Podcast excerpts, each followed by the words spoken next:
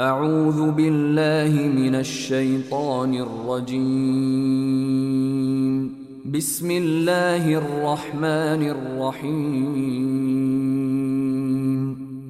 الحمد لله رب العالمين. الرحمن الرحيم. مالك يوم الدين. Im Namen des barmherzigen und gnädigen Gottes. Lob sei Gott dem Herrn der Welten, dem barmherzigen und gnädigen, der am Tag des Gerichts regiert. Leonora, Podcast-Serie von Lena Gürtler, Britta von der Heide und Volkmar Kabisch. Folge 1. Ein Mädchen verschwindet. Hallo Papa, ja, ich versuche euch jetzt ein Sprachmemo zu schicken. Also mir geht es sehr, sehr, sehr, sehr gut. Wir haben hier eine große Wohnung, sehr groß. Wir haben hier auch keine Sofas, so wie in Deutschland. Wir haben hier so wie so Kissen, so Sitzecken. Ich kann euch ein paar Fotos schicken und ich schicke euch auch äh, Fotos von meinem Geschenk von ihm. Ich habe Gold bekommen. Als wir gemerkt haben, dass er weg war, ohne zu wissen wo, das musst du dir so vorstellen, das ist so ein richtiges Scheißgefühl. Das ist so, als wenn dir einer so einen Ring um die Brust macht, der so richtig die Luft rausdrückt. Das kann man ganz schlecht beschreiben. Das ist so, du fühlst dich so elend und du hast so, da ist irgendwas. Irgendwas ist ja richtig vollkommen in die Hose gegangen. Hier ist irgendeine riesengroße Scheiße gerade im Gang. Ja? إياك نعبد وإياك نستعين اهدنا الصراط المستقيم صراط الذين أنعمت عليهم غير المغضوب عليهم ولا الضالين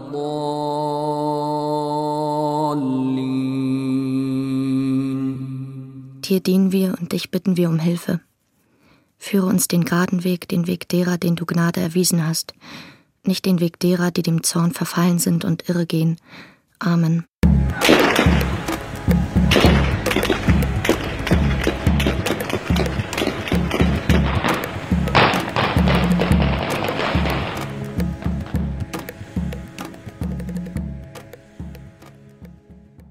Eine solche Geschichte habe ich noch nie erzählt. Seit zehn Jahren arbeite ich als Journalistin, seit drei Jahren für NDR Info. Ich recherchiere, fasse zusammen, bringe auf den Punkt und dann veröffentliche ich. Manchmal einen politischen Streit, manchmal einen Skandal, manchmal ein Schicksal. Doch diese Geschichte ist anders für mich. Sie handelt von Mike Messing, einem Bäcker aus einem 200-Seelendorf in Sachsen-Anhalt und seiner Tochter Leonora. Ich erzähle die Geschichte in der Ich-Form, obwohl ich eigentlich keine Freundin davon bin. Das lenkt nach meinem Geschmack häufig zu sehr vom eigentlichen Thema ab. In diesem Fall finde ich aber, hilft es. Denn so kann ich immer wieder einen Schritt zurücktreten. Abstand nehmen von Mike und Leonora, aber auch von meinen Kollegen Volkmar Kabisch und Britta von der Heide. Sie haben die Geschichte jahrelang recherchiert und schneiden dazu gerade ihren Film. Was sofort in unseren Kopf kam, war, oh krass, das ist, glaube ich, gerade eine Ausreisewelle von jungen Frauen, die sich alleine, also ohne bereits verheiratet zu sein und sieben Kinder zu haben, aufmachen zum Islamischen Staat. Ich mache den Podcast für NDR Info und kann dafür alles, was Volkmar und Britta zusammengetragen haben, nutzen. Ungefähr 40 Stunden Filmmaterial, tausende Chats, Sprachnachrichten und Tagebucheinträge.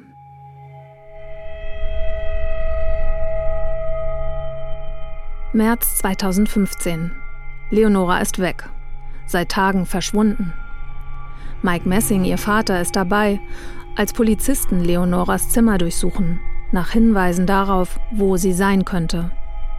Vor einer Woche hat Leo, wie Leonora von Freunden genannt wird, hier das letzte Mal übernachtet.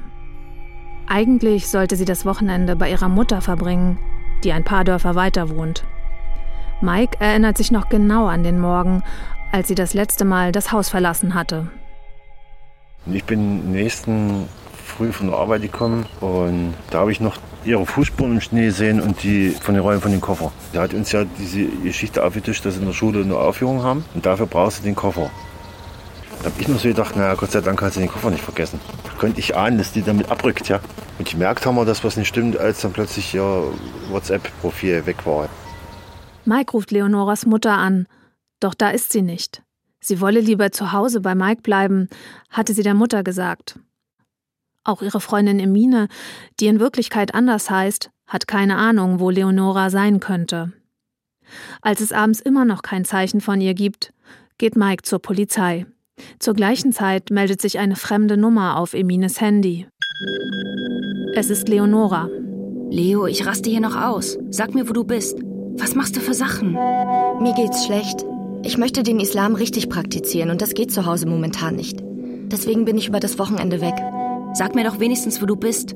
Mann, Leo, du weißt, du kannst jederzeit zu mir. Ich vertraue dir jetzt zu 100 Prozent. Du kannst mir vertrauen zu eine Million Prozent. Wirklich? Egal was ist? Und egal wo ich bin? Was ist los? Was ist passiert? Ich bin nicht in Deutschland, sondern in der Türkei. Ist das dein Ernst? Was machst du da? Bist du verrückt? Ich bin in einem Hotel mit anderen. Alhamdulillah, dass ich dich habe. Wirklich. Ich habe ja keinen Streit mit meinen Eltern, alles läuft gut. Aber ich will anders leben. Ich muss mich total verstellen. Ich führe voll das Doppelleben. Hast du dich bei deinem Papa gemeldet? Er denkt, ich bin bei meiner Mutter. Nein. Weißt du, wo er gerade ist? Er sitzt bei der Polizei. Wirklich? Ich habe ihn gerade angerufen. Er leidet total. Ich will nicht, dass er leidet. Es tut mir alles so leid.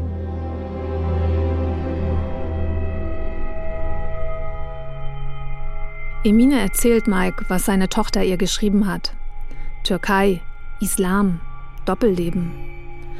All das geht ihm durch den Kopf, während er auf ihrem Himmelbett sitzt und den Polizisten zuschaut, die seine 15-jährige Tochter finden sollen.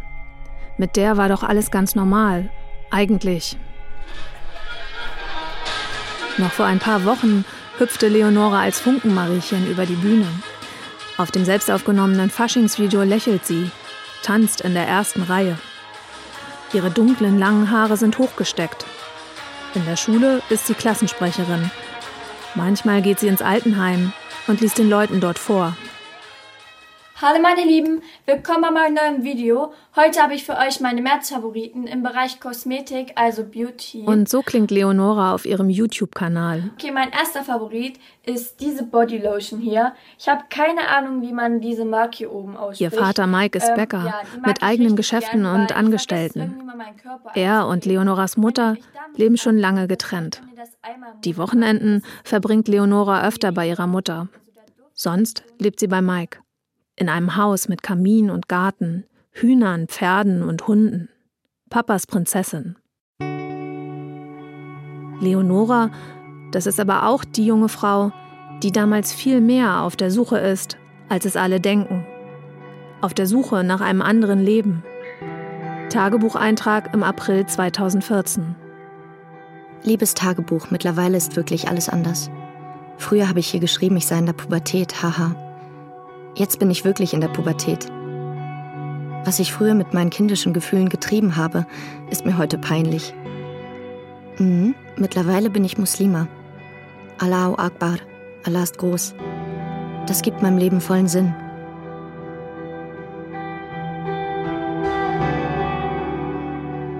Rund um Leonora hat sich viel verändert in letzter Zeit. Eine Beziehung von Mike ist in die Brüche gegangen. Eine neue Frau ist jetzt an seiner Seite. Die Erwachsenen schmieden Hochzeitspläne. Und Leonora lernt mehr und mehr über den Islam. Im Internet und bei ihrer Freundin Emine. Sie ist Muslima. Ihre Eltern sind Kurden, stammen aus der Türkei. Leonora lernt, was für Emine Alltag ist. Beten, essen, nach dem Koran leben. Sie erlebt das dichte Familienleben bei Emine zu Hause. Vater, Mutter, Geschwister. Als Emines Großmutter aus der Türkei zu Besuch kommt, trägt auch Leonora das erste Mal ein Kopftuch. So wie ich es gerade erzähle, klingt es ein bisschen, als sei es die heile, klar geordnete Familienwelt von Emine, die Leonora so anzieht und die sie vielleicht auch mit dem Islam verbindet. Die Wahrheit ist, ich weiß gar nicht genau, ob das stimmt. Sinnsuche, Pubertät, fehlender Halt. Natürlich gibt es viele Theorien darüber, warum junge Menschen sich radikalisieren. Aber warum nun genau Leonora zu ihnen gehört, darauf gibt sie auch in ihren Tagebucheinträgen oder Chats keine klaren Antworten. Aus Leonora wird im Netz Mariam. Den Namen wählt sie selbst, ein häufiger muslimischer Vorname. Sie beginnt im Netz Kontakte zu pflegen, die einen viel radikaleren Islam verkünden, als sie es von ihrer Freundin Emine kennt. Als Mariam erschafft sich Leonora eine neue Identität. Sie will dazugehören, hat einen Facebook-Account, auf dessen Foto sie ein schwarzes Kopftuch und einen Gesichtsschleier, ein Nikab trägt. Sie liest Blogs von Frauen, die nach Syrien in den islamischen Staat ausgewandert sind und die genauso über Rezepte für syrische Brownies schreiben, wie über die Bomben, die gerade gefallen sind. Und in sozialen Netzwerken wird Leonora sogar zur Islamexpertin für andere. Mir hat schon immer etwas im Leben gefehlt. Früher habe ich das immer durch irgendetwas ersetzt. Zigaretten, Alkohol oder Partys und so weiter. Eines Tages habe ich dann, Alhamdulillah, ein Mädchen kennengelernt und sie hat mich zu ihr mit nach Hause genommen. Sie zeigte mir sehr viel aus ihrem Leben und hat ein bisschen über ihre Religion erzählt. Und dann habe ich einfach mal mit ihr mitgebetet und dann habe ich ein richtig gutes Gefühl gehabt. Ich habe mich dann im Internet viel über den Islam informiert und mein Interesse wurde immer und immer größer. Dann bin ich konvertiert, Alhamdulillah. Und seitdem ist alles viel besser. Ich habe jetzt Lebenssinn und weiß, dass ich nicht irgendwelchen Müll machen muss, damit es mir besser geht. Anders als sie es online schreibt, hat sie nie geraucht. Aber auch in der echten Welt lügt sie. Sie erzählt, sie sei bei Emine. Doch in Wahrheit fährt sie in eine Frankfurter Moschee, die vom Verfassungsschutz überwacht wird. Leonora trägt eine Burka, während sie durch Frankfurt läuft. Längst träumt sie, wie ihre vielen Facebook-Bekanntschaften, von einem Ort, an dem alles anders sein soll, dem islamischen Staat.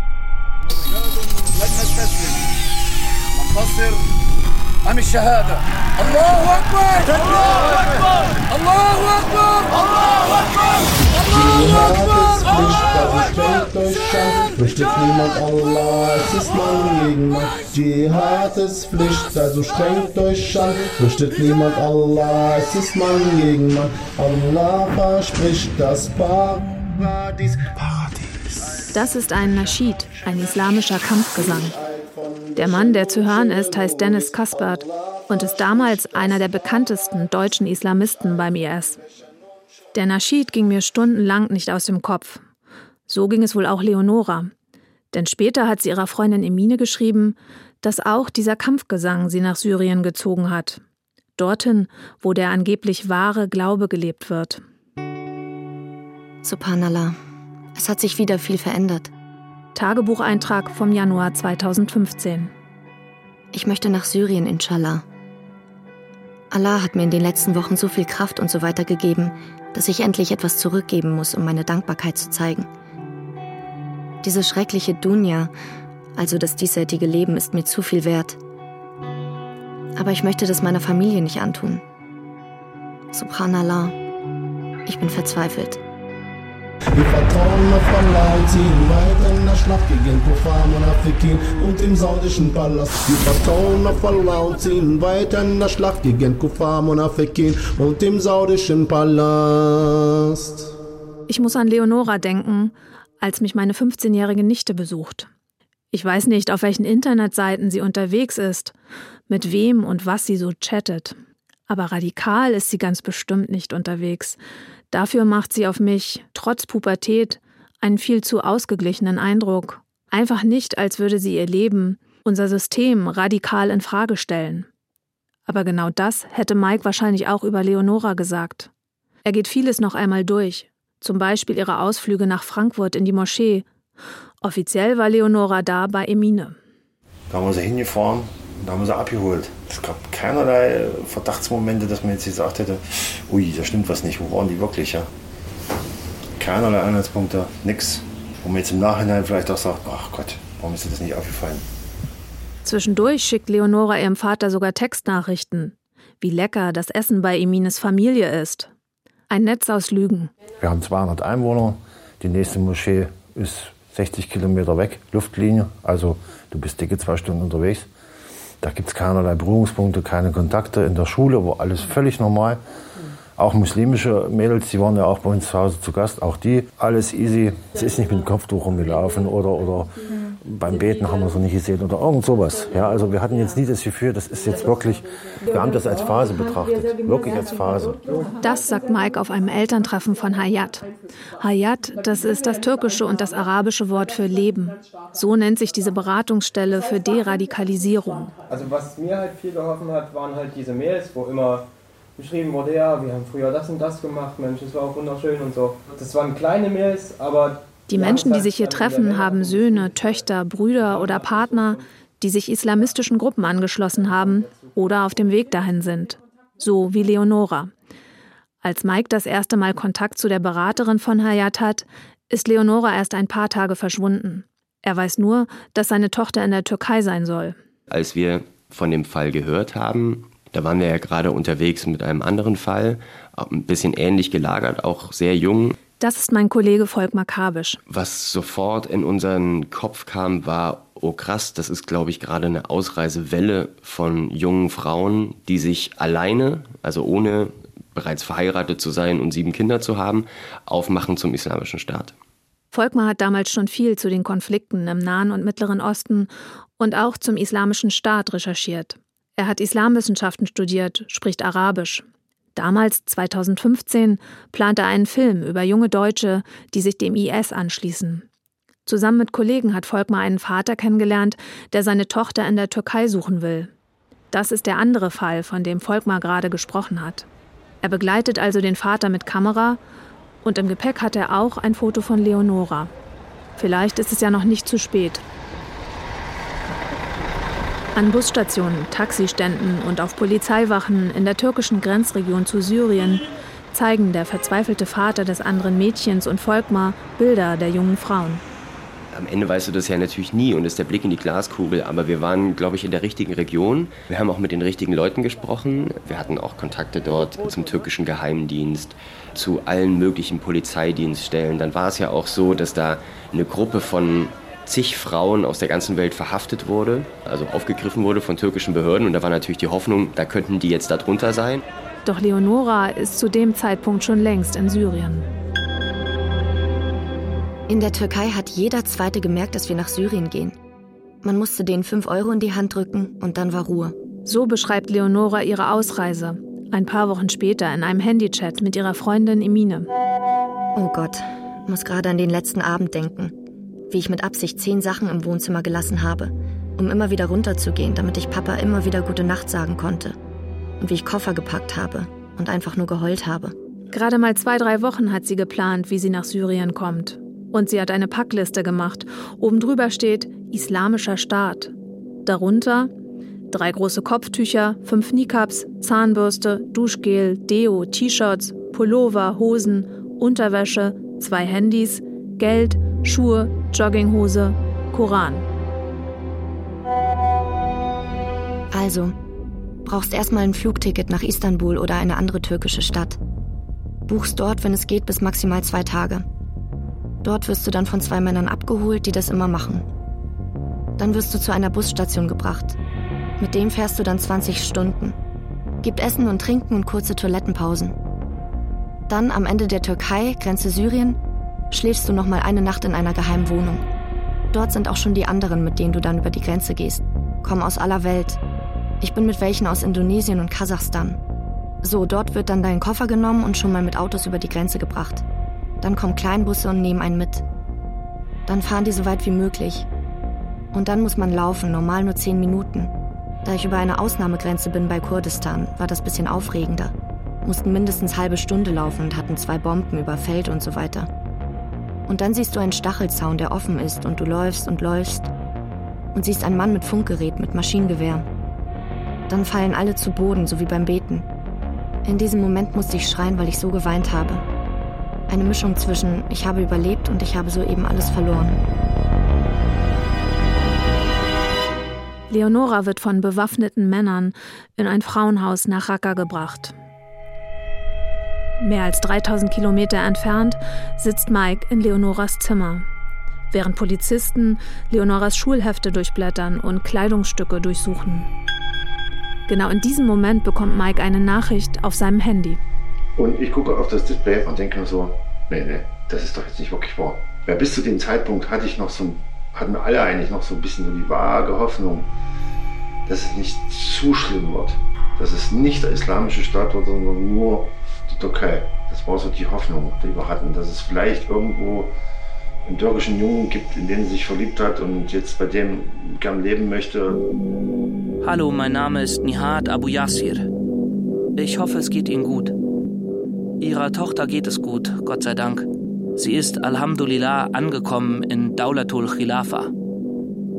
Ihre Tochter ist inshallah in guten Händen. Ich werde mich, solange ich lebe, um sie kümmern, Beithnillah. Grüße von Leo an Sie. Ihre Tochter liebt Sie, hat sich aber für Allah und den Islam entschieden. Mike ist fassungslos. Er braucht mehr als eine halbe Stunde, bevor er es schafft, zu antworten. Geht es ihr wirklich gut? Und wo ist sie? Kann ich mit ihr sprechen? Ihr geht es sehr gut. Sie ist im islamischen Staat. Gerade nein. Später, inshallah. Dann habe ich zurückgeschrieben, können wir mal kurz telefonieren. Und war auch kurz drauf, kam dann ein Anruf. Das war nicht lange, vielleicht eine Minute, vielleicht auch zwei. Ich kann nicht das schlecht jetzt so sagen, wie lange das Gespräch wirklich war. Aber ich habe aufgelegt und habe zu den LKA-Mann gesagt, das ist ein Ossi. Hundertprozentig. Ja, vom Dialekt her. Ein Ossi am Telefon, der Mike erzählt, Leonora sei jetzt zu Hause und zu Hause, das sei Syrien. Vor Aufregung fallen Mike keine Fragen ein, nur ob er Leonora sprechen kann. Bald, sagt der Mann am Telefon. Er hat sich als Nihat Abu Yazir vorgestellt. Auf seinem Profilfoto bei WhatsApp steht ein Mann mit Sturmhaube vor einer IS-Flagge. Die gesamte Kleidung ist schwarz, in der Hand hält er eine Kalaschnikow. Kann das stimmen? Hallo Papa, ja, ich versuche euch jetzt ein Sprachnemo zu schicken. Also mir geht es sehr, sehr, sehr, sehr gut. Wir haben hier eine große Wohnung, sehr groß. Wir haben hier auch keine Sofas, so wie in Deutschland. Wir haben hier so wie so Kissen, so Sitzecken. Ich kann euch ein paar Fotos schicken und ich schicke euch auch äh, Fotos von meinem Geschenk von ihm. Da war es einfach weg. Und Mädel, freiwillig nach Syrien. Hier sind nicht in den Schein gegangen, wenn Mäuse drin sind. Ne? Und da geht es im Bürgerkrieg, also wo die Kacke richtig am Dampfen ist. Und zu Leuten, die keinen Spaß verstehen, in keinster Weise. Ne? Wie sind denn deine Pläne? Willst du heiraten? Ich habe schon geheiratet. Mit Abu Yassir al-Almani. Er hat dich angerufen. Er ist Deutscher, konvertiert. Nicht mal eine Woche nach ihrer Ankunft im Kalifat des Islamischen Staats in Syrien ist die 15-jährige Leonora verheiratet. Sie sendet ihrem Vater das Foto einer goldenen Kette mit Herzchenanhänger, ihr Brautgeschenk. Auf einer Art Hochzeitsfoto trägt sie ein grünes Kleid mit Glitzersteinen. Sie lächelt. Das Bild ist abgeschnitten, man erkennt nur, dass sie jemanden an der Hand hält. Später erfährt Mike, das war nicht ihr Ehemann. Es war Shirin, mit der sie auf dem Bild steht, die Erstfrau des Mannes, den Leonora geheiratet hat. Und es gibt auch noch Khadisha, seine Zweitfrau. Leonora lebt ab jetzt als Drittfrau von Nihat Abu Yazir in Raqqa, Syrien. Während sich Leonora in einem Land einrichtet, in dem ein unübersichtlicher Krieg zwischen dem IS, Assad-Regime und Rebellen tobt, wird aus dem stillen Breitenbach ein Medienhotspot. Der Übertragungswagen eines Fernsehsenders steht vor Mikes Haus. Sein Telefon klingelt ständig, Fotografen lauern hinter Büschen. Ausgerissen Richtung Krieg. Leonora 15, als Terrorbraut zum IS. Was lief schief im Leben des Mädchens, das so gern mit Hunden kuschelte? Heiratete die schöne Leonora einen Terroristen. Sobald menschliche Schicksale im Spiel sind, entscheiden sich Redakteure viel schneller für einen Bericht. Selbst bei Wirtschaftsthemen, über die ich häufiger berichte, ist das so. Leonora könnte schließlich das Nachbarsmädchen sein, das plötzlich weg ist. Klar ist das auch sensationsgierig. Andererseits rufen die Artikel über sie in Erinnerung, dass unten in Syrien etwas vor sich geht, was tausende Menschen weit weg, aber auch uns in Deutschland betrifft. Für Mike und seine Familie sind die Fragen der Journalisten schwer erträglich. Sie haben keine Antworten und müssen gleichzeitig den Verlust der Tochter verkraften. Dieser massive, wirklich alles zerstörende Vertrauensbruch, äh, ich war, ich beinahe gesagt, im Arsch, das darf man nicht sagen. Ich war definitiv überfordert. Ich bin in ein Loch eingefallen und habe eigentlich nur noch funktioniert. Ja. Und das vergisst du nicht. Weil das ist ein so schlimmes Gefühl. Du bist so alleine, so hilflos und bist so jeglicher Illusionen beraubt. Dein eines Kind geht lieber zu Terroristen, als bei dir zu sein. Und findet es auch noch cool. Mein Kollege Volkmar Kabisch wird für Mike Messing in diesem Moment zu einem Anker. Volkmar hat schon auf einer Drehreise in der Türkei nach Leonora gesucht. Danach hat er Mike immer wieder besucht, ohne Kamera und Mikro. Syrien war einfach so irre weit weg für ihn. Und dann ist plötzlich seine Tochter dort. Und dann stellen sich ihm natürlich tausend Fragen. Was essen die da?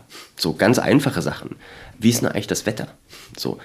Und wem hätte er diese Fragen stellen sollen? Also fragt er die ganze Zeit mich. So, und dann bin ich auch so ein bisschen zum Erkläronkel geworden. Ich sage das mal ganz platt. Und da Zum Beispiel? Schon die allererste Nachricht oder die ersten Nachrichten von dem Nihat hießen ja, sie ist angekommen in Daulatul Khilafa.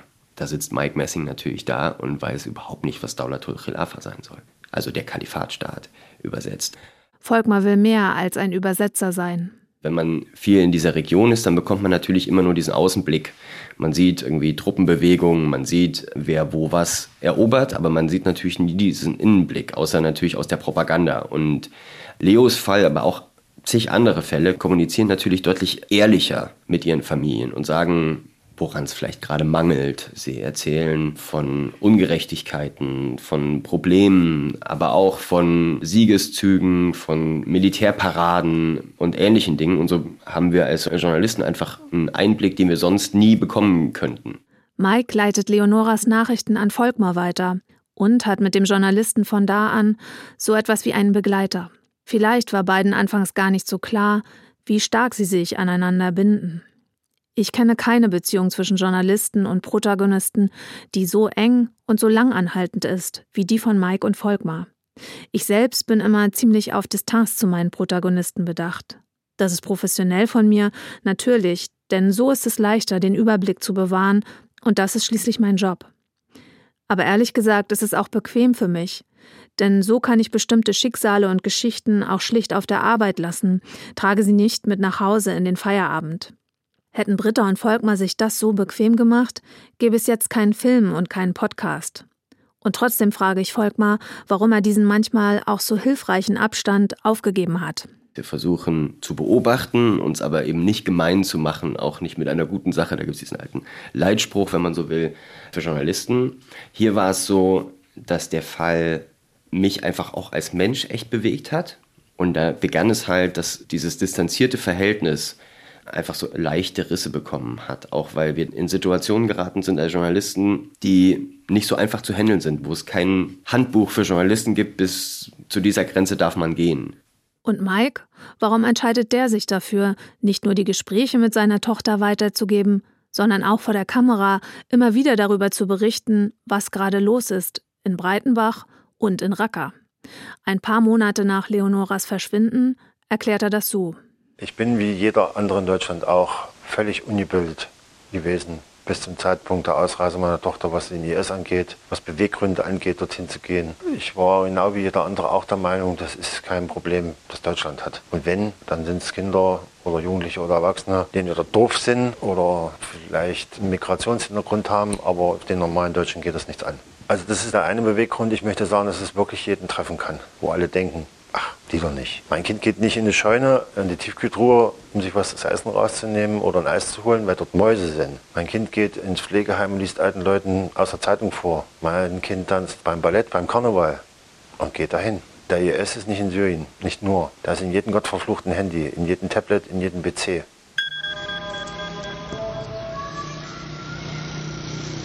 Eine Audionachricht von Leonora. Manchmal meldet sie sich täglich, manchmal ein paar Monate gar nicht. Online zu sein ist nicht selbstverständlich im Kalifat. Ihre Nachrichten aus dem islamischen Staat bekommt Mike Messing, während er im Hühnerstall ist, beim Pferdefüttern, nachts auf dem Weg in die Bäckerei. Eine Vater-Tochter-Fernbeziehung, bei der es darum geht, wie das Wetter am Harz ist, wie die Brötchen in Racker gebacken werden und wie schnell eine 15-Jährige begreift, dass sie einen schrecklichen Fehler gemacht haben könnte. Also es kann sein, dass Nihat bald nach Hause kommt. Ich denke mal in ein, zwei Stunden oder so. Äh, deswegen lösche ich dann alles und ähm, warte, bis ich dich dann wieder anschreibe, okay? Ich bin so geschockt, ja.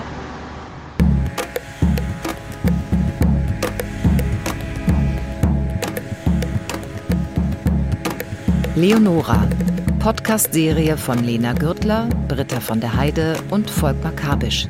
Mitarbeit Amir Moussaoui. Es sprachen Maria Magdalena Wazinska, Achim Buch, Teuni Runke, Julian Greis, Anna-Maria Kurizowa und Lena Gürtler.